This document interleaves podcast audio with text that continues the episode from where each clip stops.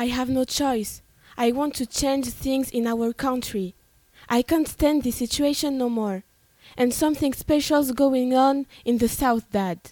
What's so special about another colored man in jail? What are you doing with my hard earned money? Are you even in school? I'm trying to change the way Negroes are perceived. You're breaking the law. That judge just sentenced you to 30 days in the county workhouse. You're fixing to get killed. If I can't sit at any dinner counter I want, then I might as well be dead. We're fighting for our rights.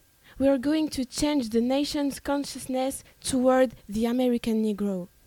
Right. Boy, what are you talking about? And the postcards you've been sending to me? You're a damn liar. I don't care what you think. I'll keep fighting that. Who do you think you're talking to? I brought you into this world and I can't take you out of it.